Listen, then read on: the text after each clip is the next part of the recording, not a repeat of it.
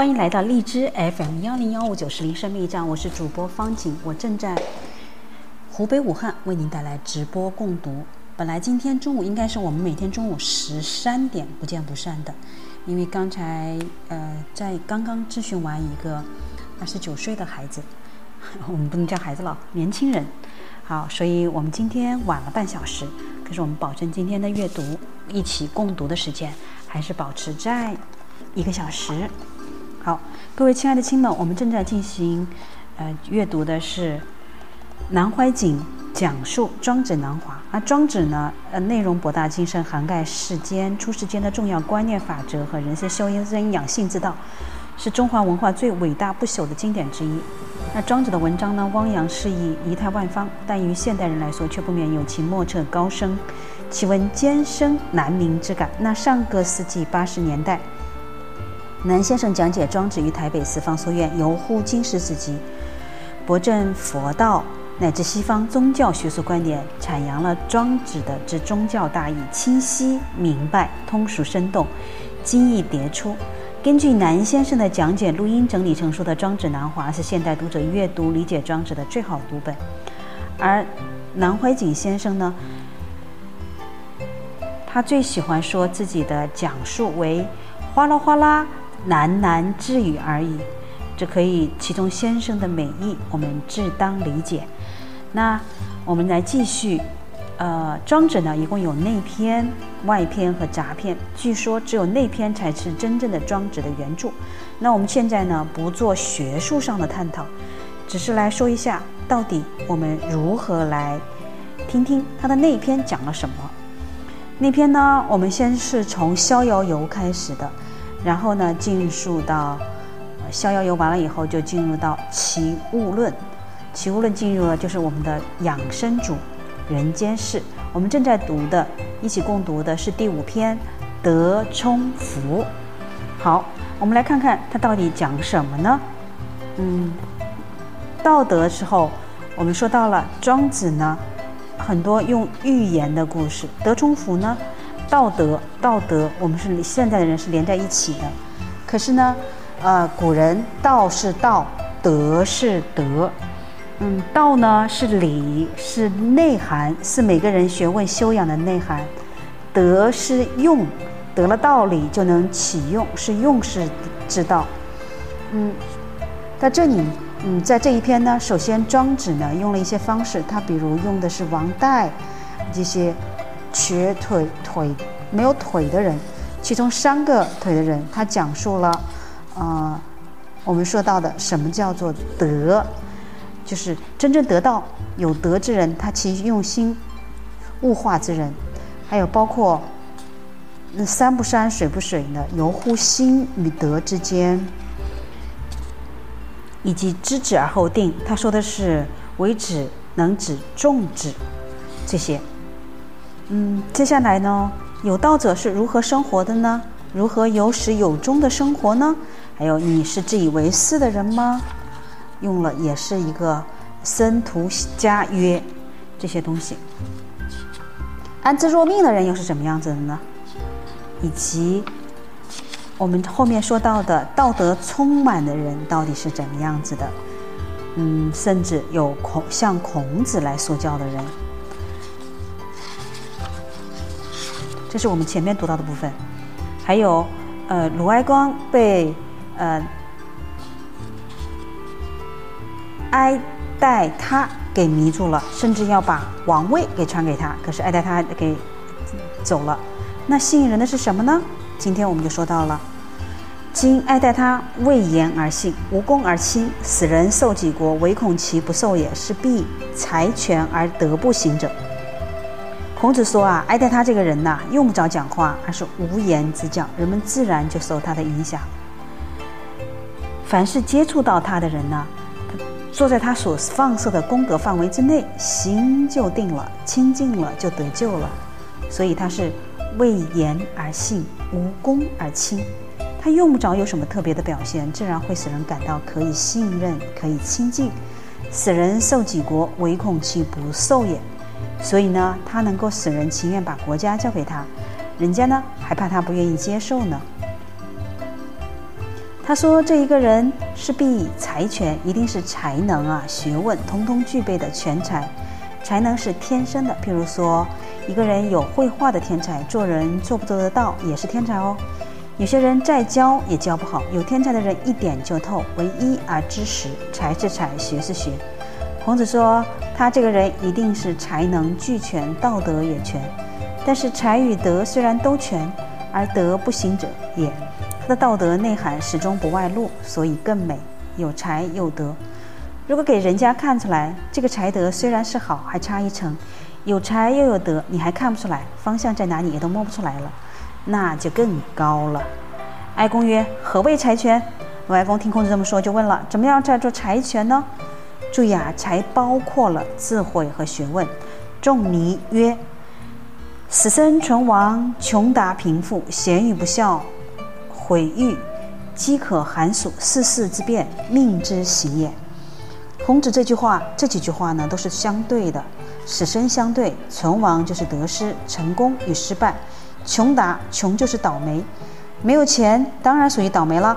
达就是通达，样样得意。贫富，有财富与贫穷，贤与不孝，好人与坏人，毁誉骂你的，恭维你的，饥渴寒暑等等，这些外界的影响都属于世事之变。这些变化的现象也都是人生境界会遭遇到的，这些就叫做人事。在人生的道路上，这些现象的变化会随时现现。那么，这些遭遇到的人事变化有没有主宰呢？是上帝给你安排的吗？还是菩萨给你安排的？还是阎王给你安排的？都不是，而是无主宰。那么你说自然而来的吗？也不是，命之行也，都是自己生命中的一股力量，而是自己遭遇到的。他们。就是行是行动，这股力量永远在运行、转动。这股力量并无主宰，也非自然，而为自己心所造。所以生命是自己造的，这股力量永远在转动，在生命存在的途程旅途上，使你自然遭遇种种的变化。日夜相待乎前，而知不能归乎其实者也。他说这些现象，白天过了是夜里，夜里过了又是白天。所以啊，日夜相待乎前，日夜交替变化摆在我们面前，而知不能归乎其实者也。但我们找不到生命力量及宇宙万有变化开始的起点。白天跟夜里哪里来的呀？上帝造的吗？没有，不是上帝造的。上帝是什么人造的呢？他说：“而知不能归乎其实者也。”你的智慧没办法参透这个最初的动能是怎么来的。如果你参透的话，这个本源就叫做得到了。这一篇庄子所讲的故事，一般人根据后面的一篇寓言，认为这些都是假托的，是不是假托的呢？得等到预言的时候再来讨论。现在我们姑且把它当成一个假托。故不足以华和，不可以入于灵府。我们一般人被时间空间所限制，自己心里永远得不到解脱，得不到自在。始终被外在的环境障碍住了，因此达不到华和的境界，也就达不到一个祥和、安适的境界。灵府在光子这里面才出现，一般人把它解释作心，不过不是我们心脏的心，而是讲心的体。所谓包罗万象，都是唯心所造。庄子把它称作灵符。后来呢，道家及道教就用了这个名称，就把所谓天人的境界、得道的境界叫做灵符。嗯，以及后面说成的天堂，各种各样的述说。实际上，庄子借孔子口中所讲的灵符，就是心灵的意思。所谓不可入于灵府，就是不能升华到心灵最高解脱的境界。使之和欲通而不失于对，这个对呢，就是悦。假使一个人的修养达到了随时随地都在和平愉悦的境界，心中没有烦恼，没有悲苦、悲忧、痛苦，和欲通。流通和欲之气，与天地相通，入于灵府的境界，而不是于对，不是于悦。一天到晚呐，都是愉悦的，那就是道家修仙长生不老的名言。神仙别无法，只生欢喜不生愁。那要学神仙呢，没有别的办法，只生欢喜不生愁，能够随时随地保持心境在愉悦的状态，没有忧愁烦恼在心中往来，自然可以到达神仙的境界。德充福是讲道德的充实，现在由孔子的口中才讲到德。那真正有道德的人呢？才德学三样具备，道德行为都修到充实，他的才能也就是天才了，就是古人所谓的仙才。中国文化思想认为人可以修成人仙，肉体生命永远存在，长生不老，这是中国文化特有的。至于这个仙才，在中国文化里也有一句话：“此生无有神仙骨，纵欲金仙莫浪求。”那如果不是神仙的材料，纵使遇到金仙，也不可以乱求。浪就是乱的意思，当然你求也无妨，不过不会成功的。那说到仙才呢，从唐朝唐明皇时代开始，到他的儿子肃宗，后代代宗，一直到德宗，在这四代中有一位仙才的宰相，名叫李密。不过普通的历史书上不大说。李密与郭子仪齐名，一文一武都了不起。李密呢是有名的神仙宰相，这人学道也学禅。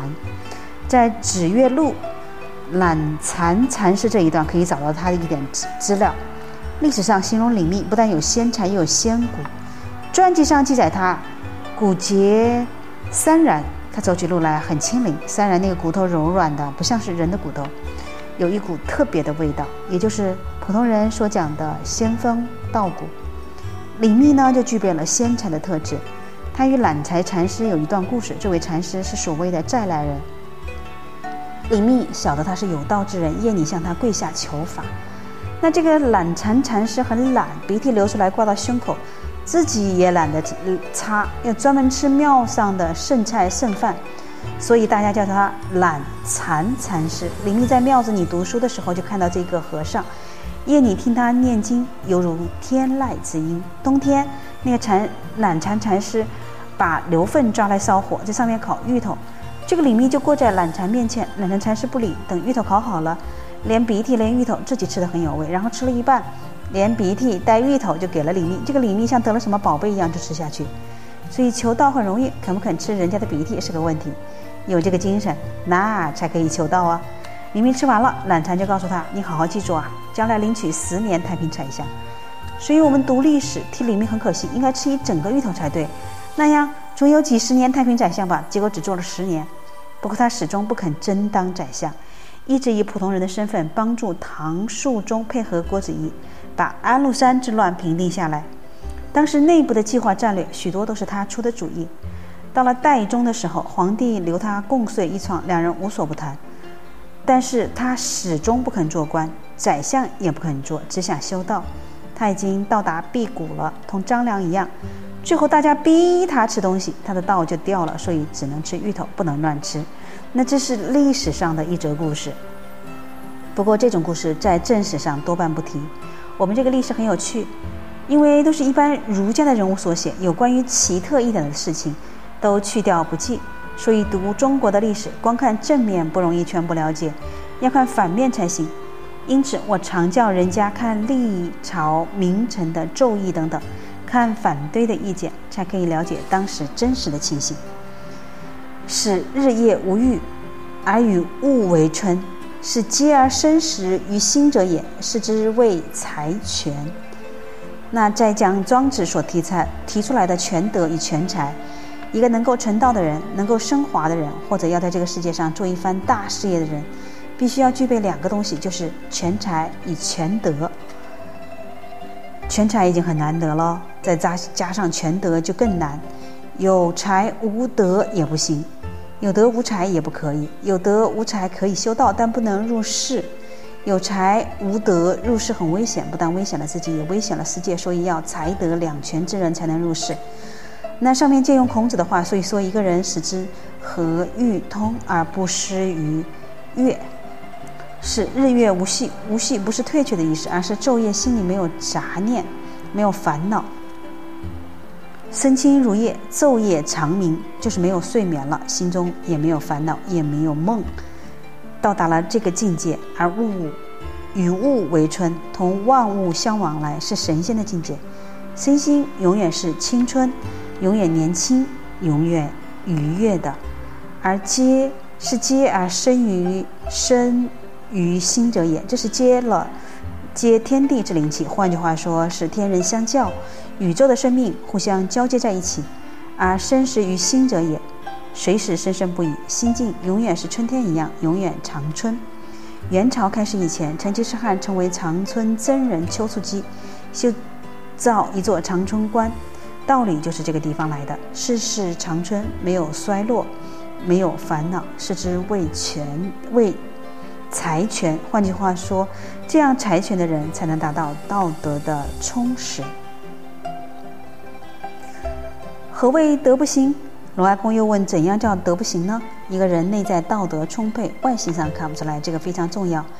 有道德之士，如果外貌也摆出一个道德的形态，那就是有限的道德了，可以叫他有限公式。道德真充沛的人，外表很平凡，就像文学里讲的“学问深时意气平”。一个人学问成就深沉了，他的义气也没有了。这句话看起来很平常，实际上很重要的。我们晓得古今中外的知识分子，他们的争论与心理上的战斗比什么都厉害。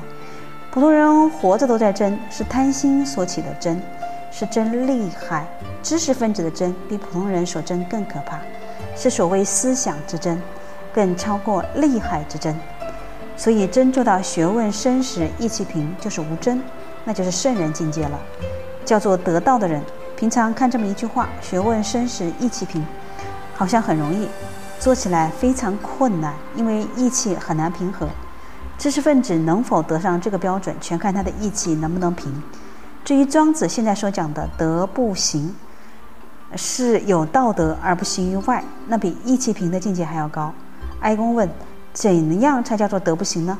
有个道理，曰：“平者，水停之生也。”其可以为法也？内保之外，不当也。科学上、物理上常用“水平”这两个字。水平这句话首先出现在庄子：“平者，水停之盛也。”他说这个水真正的平了就不流了，所以叫做水平。水有一点点倾斜就会流动，其可以为法也，就是达到了心定下来，而是这个心像止水一样不流动了。什么叫做定呢？什么叫做道的境界呢？古人形容只有四个字：止水成波，像水一样停止不流，像秋天的寒潭一样平静。在台湾这里，我没有出去走过，没有看见像我们江浙一带水绿山青。古人的诗“唯爱名山入淡中”，就是形容这一带的山水。这种一清到底的水就叫做澄波。有时候看到水不流，是碧绿的青颜色，但不是死水哦。死水的绿看不到底，那是有毒的；活的水发青绿色，同素一样，那非常好看。看了这一种水，心境自然会清凉了。所以说，水平不流，如水如止水成波。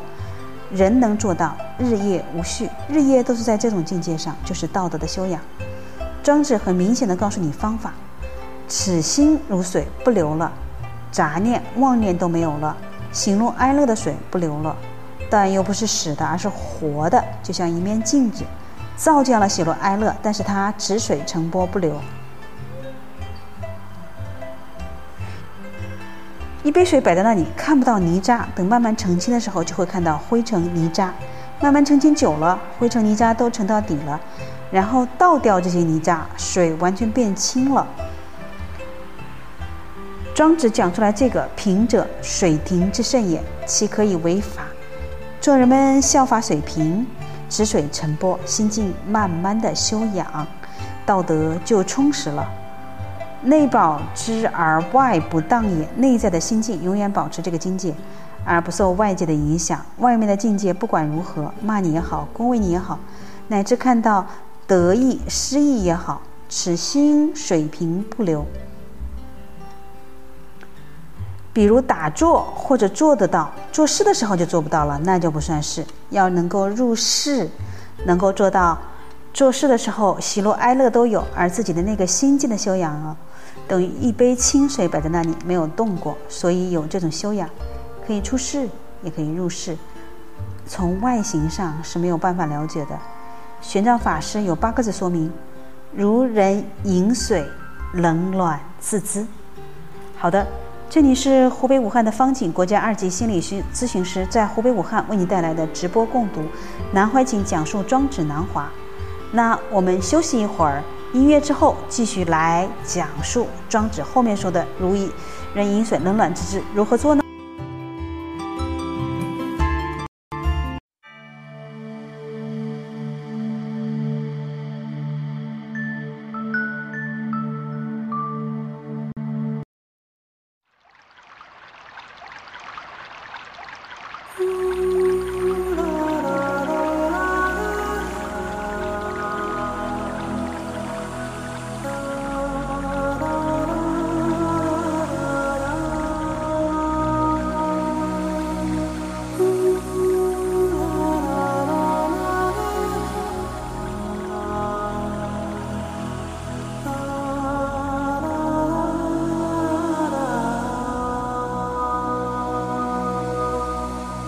只是因为在人群中多看了你一眼，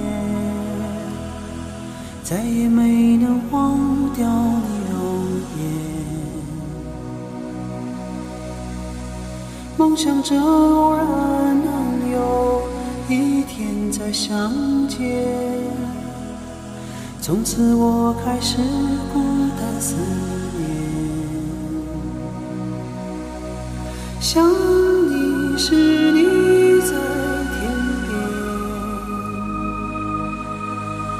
想你时，你在眼前；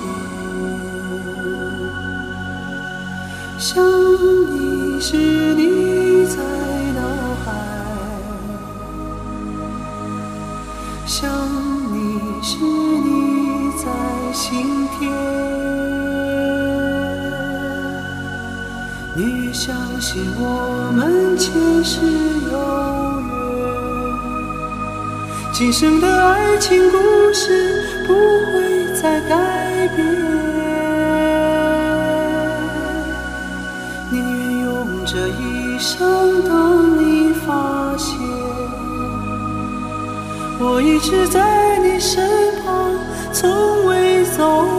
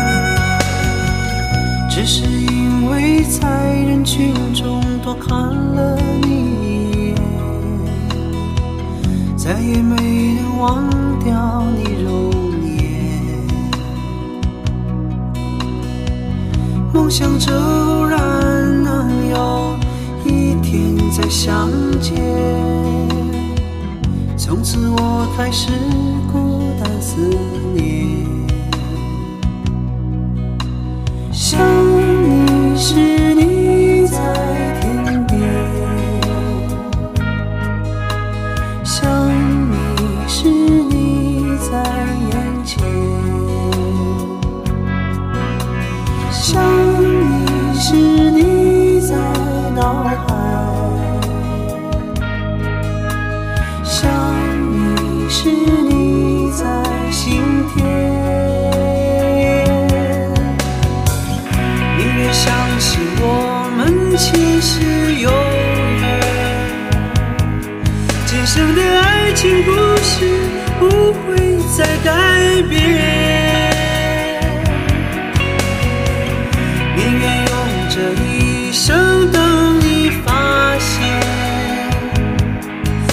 直在你身旁，从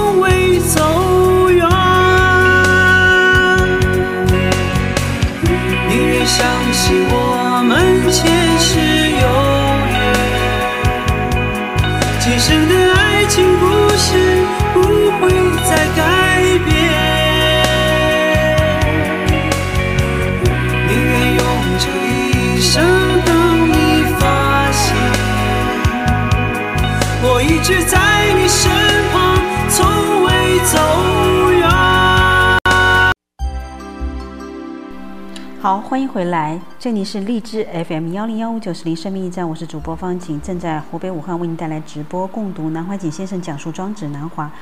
我们在李健的一首传奇之后，继续来德充福。嗯，那什么样子做呢？德者，成和之修也；德不行者，物不能离也。道德的修养达到这个成和的境界，就是中庸所讲的中和的状态。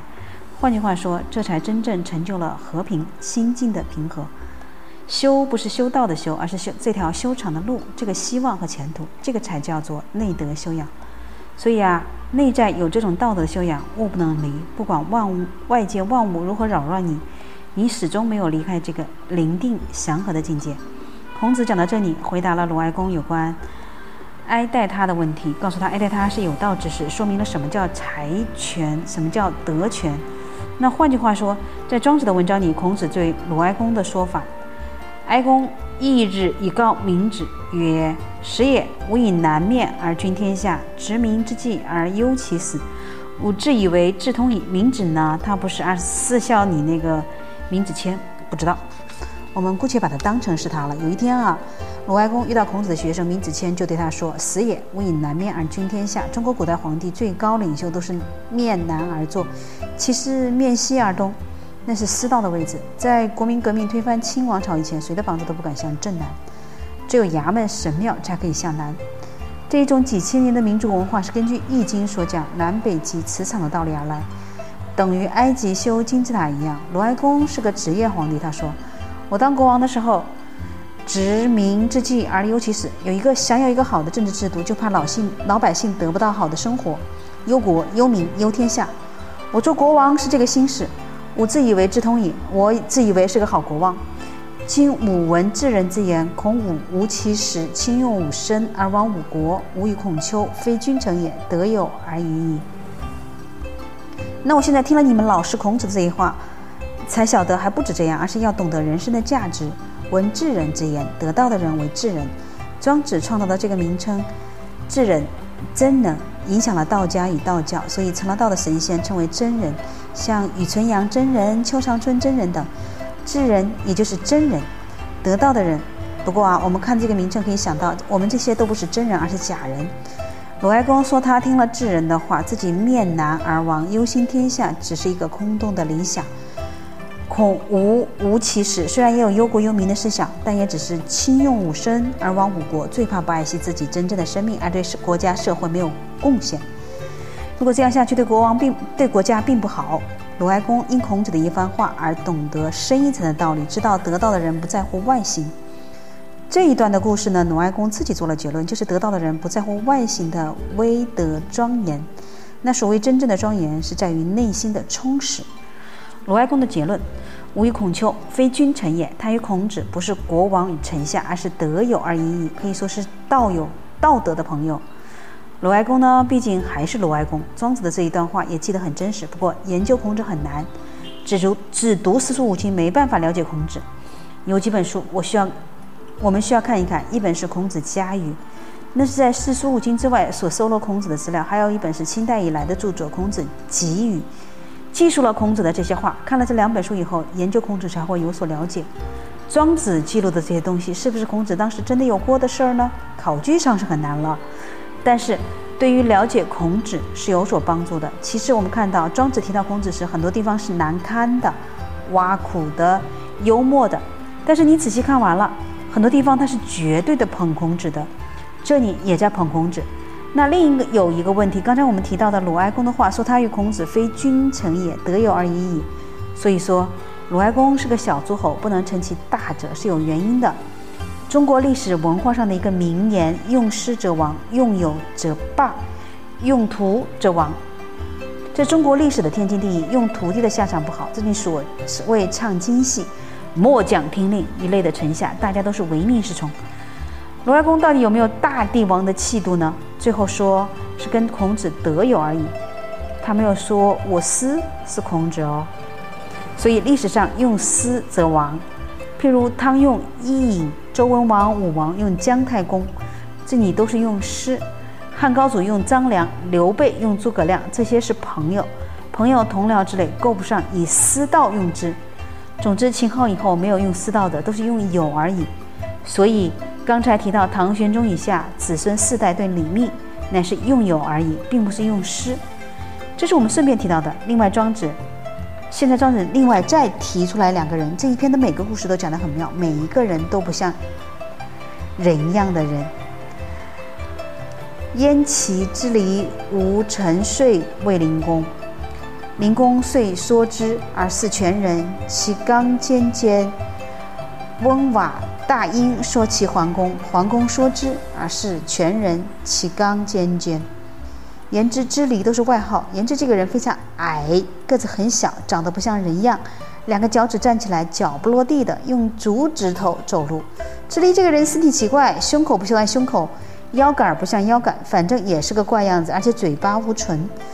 但是卫灵公见到这个人非常的喜欢。再看普通正常的人，觉得没有一个可爱的。卫灵公悦之。月缩就是月，而是全人。看一般长得正常的人，其间其窦尖尖，反而不像人了。就这么一个面孔，一个脖子这么长，好难看。还是那个人好。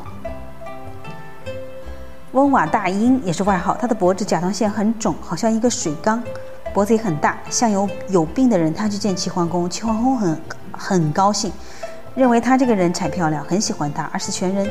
而看一般正常的人，齐斗尖尖，好难看。怎么有人有个肩膀，有个脖子，越看越难看。故德有所长而行有所忘，人不忘其所忘，而忘其所不忘，此谓成忘。那庄子呢？是正面讲一个人有道德不一定在外形，外形是看不出来的。所以德有所长，道德有所长的时候，欣赏他的道德学问而忘，而行有所忘，忘记了他外形不好看。人不忘其所忘，而忘其所不忘，此谓成忘。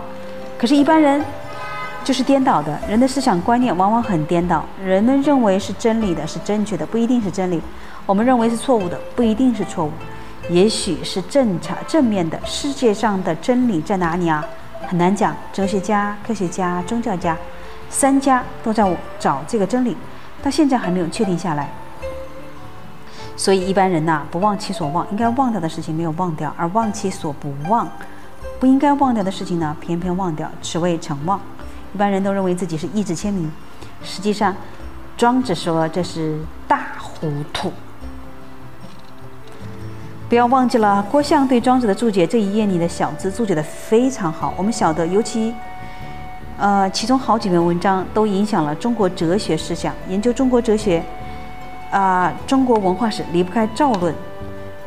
深赵这个出家的和尚年纪三十一岁就死了，他太聪明，文章太好了。我们都认为赵论的文章学庄子，文字之美呀是很难有超越的。实际上，深赵的文章真正是学郭象的，不是学庄子的。至于郭象吗，倒是学庄子的。历史上几个才华纵横的人，苏东坡乃至清朝的金圣叹，都是学庄子与郭象的文章。郭象的文章呢，不但文之美，哲学思想也高。下面引用郭象的注解：偏情一往，则仇者更好，而好者更仇也。生者爱之，死则弃之，故德者视之所不忘也；行者礼之所不存也。故夫忘行者而非忘也。下忘行而忘德者，乃成忘也。偏情一往，人只要感情有了偏见，形成了主见，这丑者更好，而好者也更丑。虽然别人都觉得那个人很丑，他觉得好，越看越漂亮。如果他对这个人感情偏见一来，或者意见不合，就是长得再漂亮，也越看越讨厌。大概男女之间、夫妇之间、朋友之间都有这个经验。中国人有一句俗语：“牌打一张，射中一点。”漂不漂亮并没有一定标准。当两人感情好的时候，越看越漂亮，骂他、辱骂他，他还觉得对他好呢。等感情有了偏见，你对他好死了，他还认为你想害他，就是这个道理。生者爱之，死则弃之。一个人活着的时候很可爱，生病或者死的时候就抛弃了。故德者，士之所不忘也。道德是世人不会忘记的。譬如经常听到说，某人很有道德的，这个人很好，是世所不忘也。人人都认为他道德好，但是人真爱好道德吗？道德是个什么东西呢？没有看到过，都被外形所骗。所以，行者理之所不存也。就是我们也知道外形是假的，虽然个个知道，但是个个都会被外在的现象所骗。所以说啊，一个人的真正修养是忘了外在的现象，但能透过现象看到后面那个真的东西。可是，一般人呢，虽然都知道这个道理，却做不到。故夫忘行者，非忘也。相反，不忘行而忘德者，因为一般人都被现象骗了。真正的道德虽然重要，反而是丢了。所以，这个是乃成妄也。郭象的注解，我怕大家忽略里头的许多好东西。虽然只有一两句，他彻你把它透彻的了解之后啊，对于人生做人处事应用无穷，所以特别提出来，请大家注意。现在我们回来研究庄子的本文。那研究之前呢，我们休息一会儿，再来一首歌曲。歌曲之后呢，我们继续。庄子南怀瑾先生讲述庄子南华。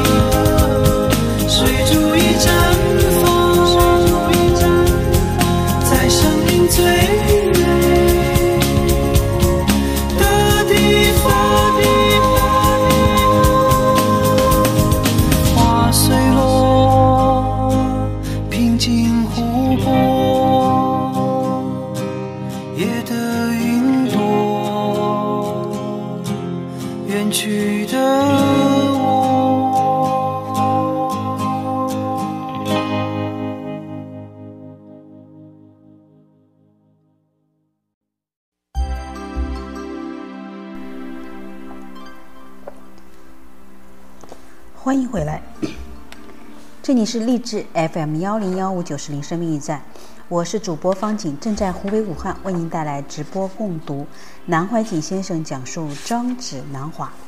啊，讲到这里呢，以后各位不知道您有什么样的新的感悟或者感受呢？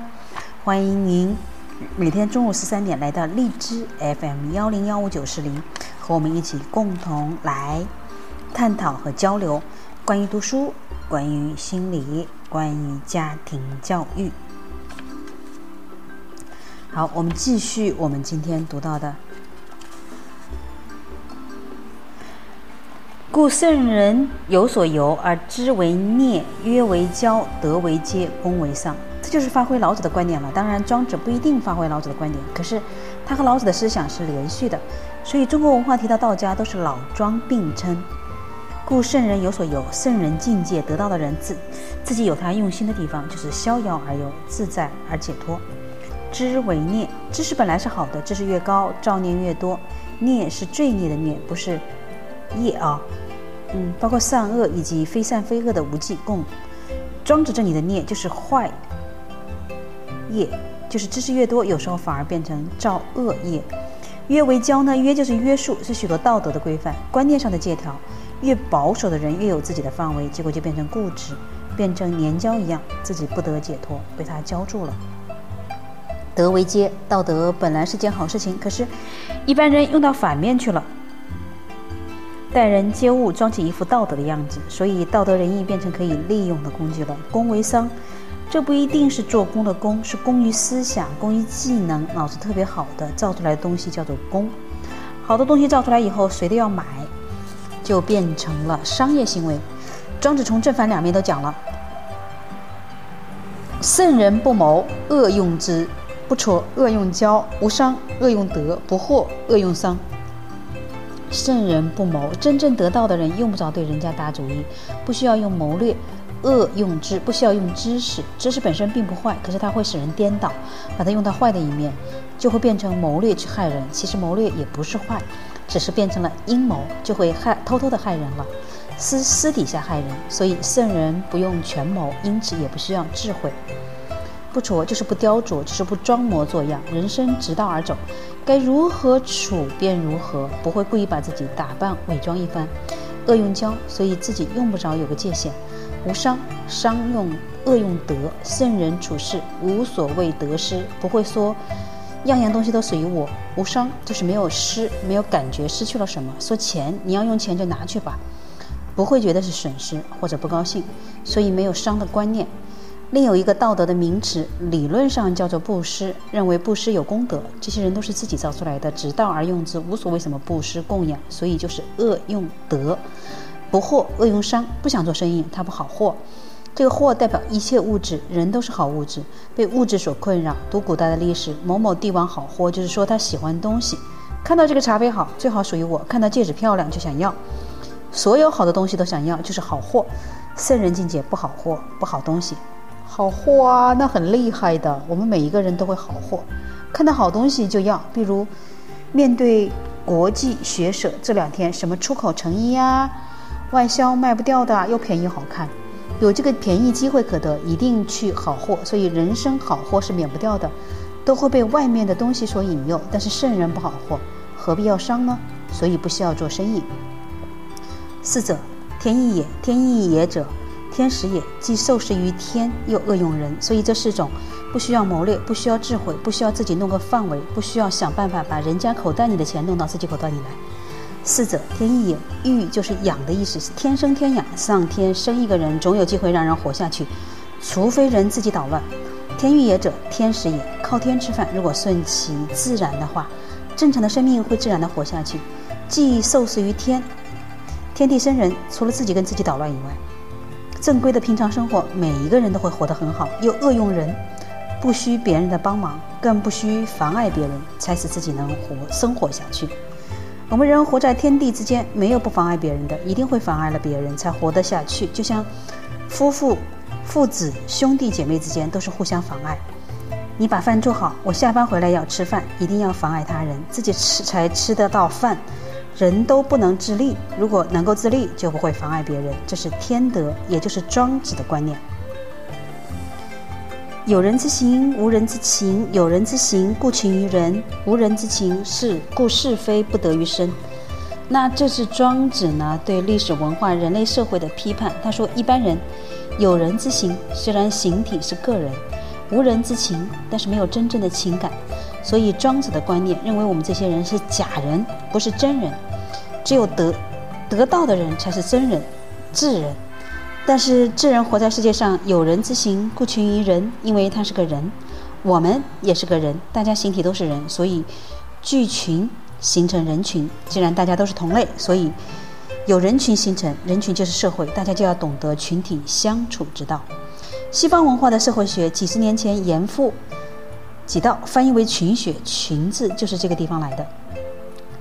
商务印书馆有一本严复翻译的《群学四言》，大概还买得到它。照中国旧文化严格来说，严复的翻译观念并没有错。无人之情，故是非不得于身，也没有什么情绪感情，所以不会惹是非上身。渺乎小哉，所以属于人也。他说啊，我们一般人不懂得人生的价值，所以本身的是非弄不清楚。所以庄子看人类太渺小了。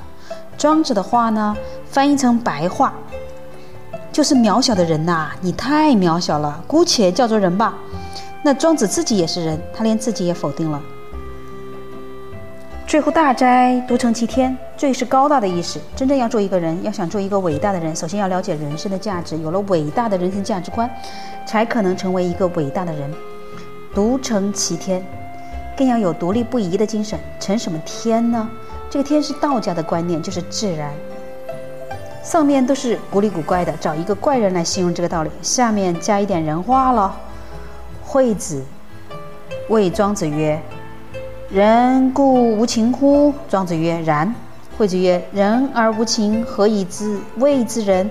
庄子曰：“道与之貌，天与之行，恶德不谓之人。”讲到情与无情这个道理，惠子是名家，专门讲逻辑。他跟庄子也是好朋友。惠子对庄子说：“人固无情乎？照你这样讲，人要无情才能叫做人们？叫做人吗？”庄子说：“对啊。”惠子说：“一个人如果没有感情，怎么叫做人呢？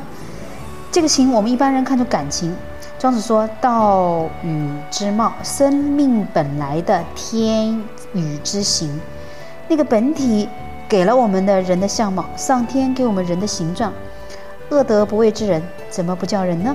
这一段话是庄子答复的话。我们再看郭象的注解，很值得一读了。人之生也，非情之所生也；生之所知，其情之所哉？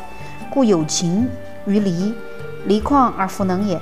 然旷离旷以无情而聪明矣，有情以为贤圣而弗能也。故贤圣以无情而贤圣也，岂直贤？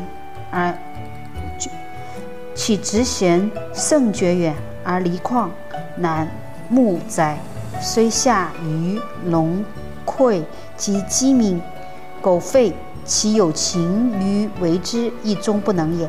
不问缘资与尽，虽去宜分。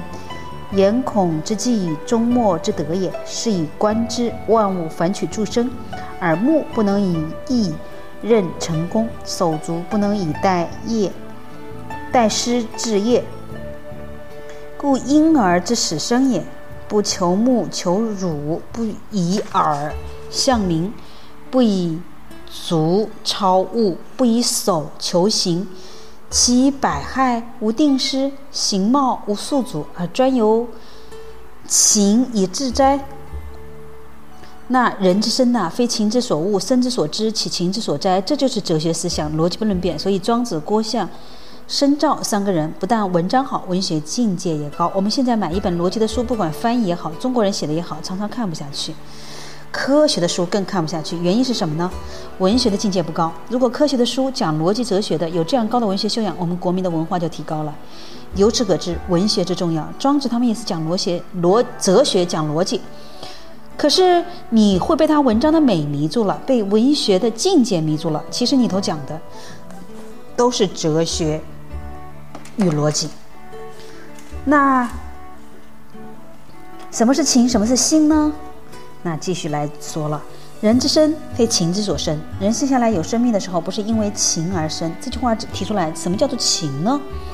这是一个问题。如果我们现在来论辩，说男女有感情而结合才有人的话，为什么说非情之所生呢？生之所知，我们生来的时候那一点灵知之性，那一点能知道的这个能，其情之所者哉？这哪是情所能知道的呀？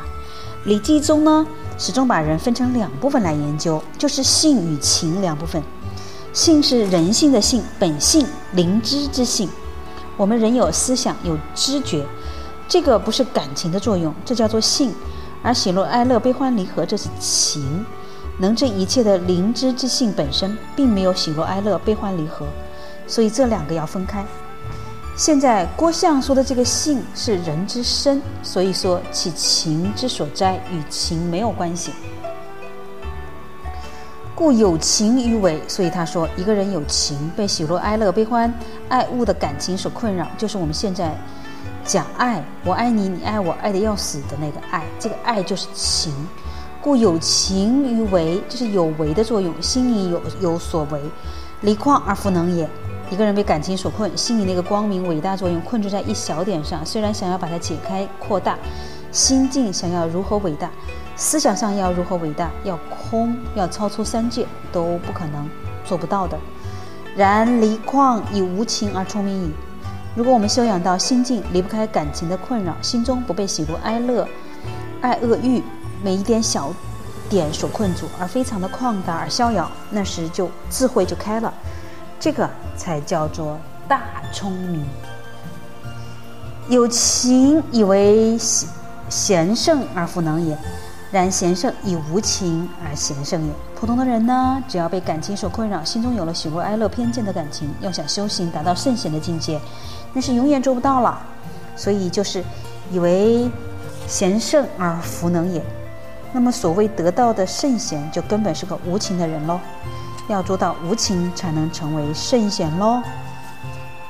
岂真岂直贤甚绝远，而离旷难慕哉？因此，我们可以了解，真正的圣贤是很难做到的。圣贤之所谓无情，是没有欲界的这些情，没有世俗的小情。圣贤有的是大情，是大慈大悲圣贤的情。所以说。岂直圣贤绝远而离旷难慕，心境的开阔、旷达、包罗天地万象，就是圣贤的境界。他说：“难慕哉！你虽然心中很仰慕，但是修养却很难达到这种境界。虽下于龙溃，乃鸡鸣狗犬。所以说，世上的一般笨人，五官不全，脑筋不好，乃至于一般鸡鸣狗盗之徒。”其有情于为之，一终不能也。他们虽然修道，因为自己心理不正常，加上情感的困扰，心里越来越狭小。但是对于修道做神仙、超出三界，他们的兴趣也大得很，也想学呢。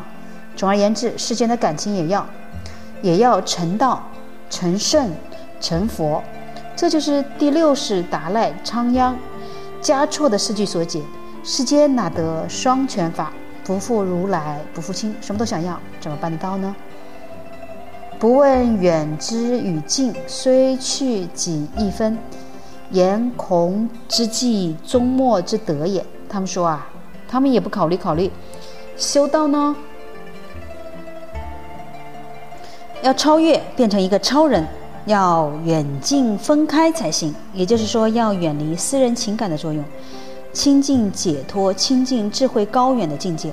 因为远近亲疏分不开，所以个人的私心一点都没有除掉。虽然仰慕孔子颜回的修养，终末之德也，也永远不可能达到。是以观之，万物反取诸生。由这个道理看来，真正的修养反取诸生，要自己求之于自身，要去实验。耳目不能以意认成功，光靠眼睛耳朵去找真理是不会成功的。我们看书是靠眼睛，听课靠耳朵，光靠学来的这一点，靠耳目来的这一点是绝对不能够的。所以耳目不能以意认成功，这是讲学理。换句话说，你们年轻的将来出去做事。乃至当校长或者当什么长，前途无量，后途无穷。反正官位总是拿这两个来代表，不是圆的，就是长的。至少家长，你总会当到的。不管你当家长也好，当国家的大家长也好，当一个什么小主管也好，千万记住，耳目不能以一任成功，不要随便看到某一点，听到某一点就判断一切事，那是靠不住的。自己的耳目都不可靠，何况下面各种人的报告呢？所以，当一个主管，如果亲信的人告诉你老张不对，老李不对，那不一定。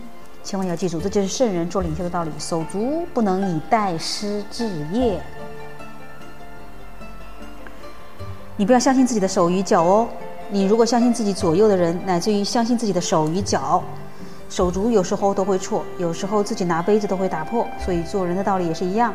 尤其做一个伟大的人，一个伟大的领袖，你认为某人是我的耳目，那并不一定可靠。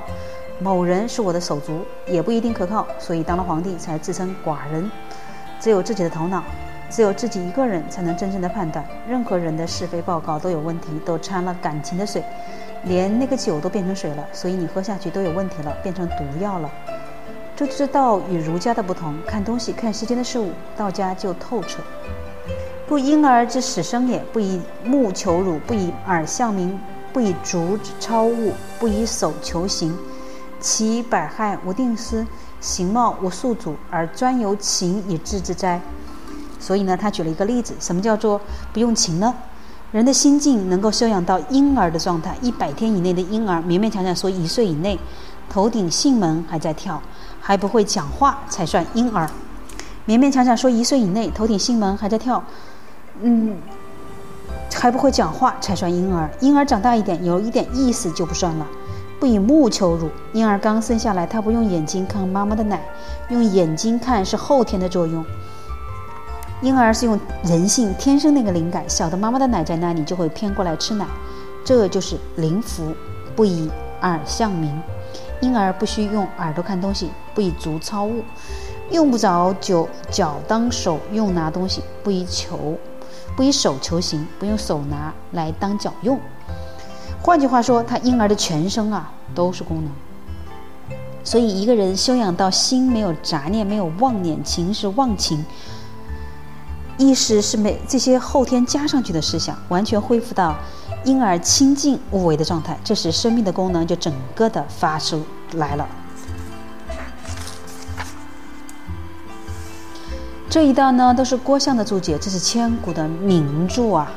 对于庄子的道理都发挥的最好，别家都不如他。历代道家各家注解庄子的不少，始终以郭象的注解占第一。其实确实是有他道理的。现在恢复庄子的原文，庄子跟惠子的谈论。好，庄子跟惠子谈啥呢？那我们明天中午十三点，我们来继续看看庄子与惠子是如何讨论德充福的，好吗？那我们今天的阅读就到这里，感谢您的聆听，啊，我们明天中午十三点，不见不散，继续来南怀瑾讲述《庄子南华》。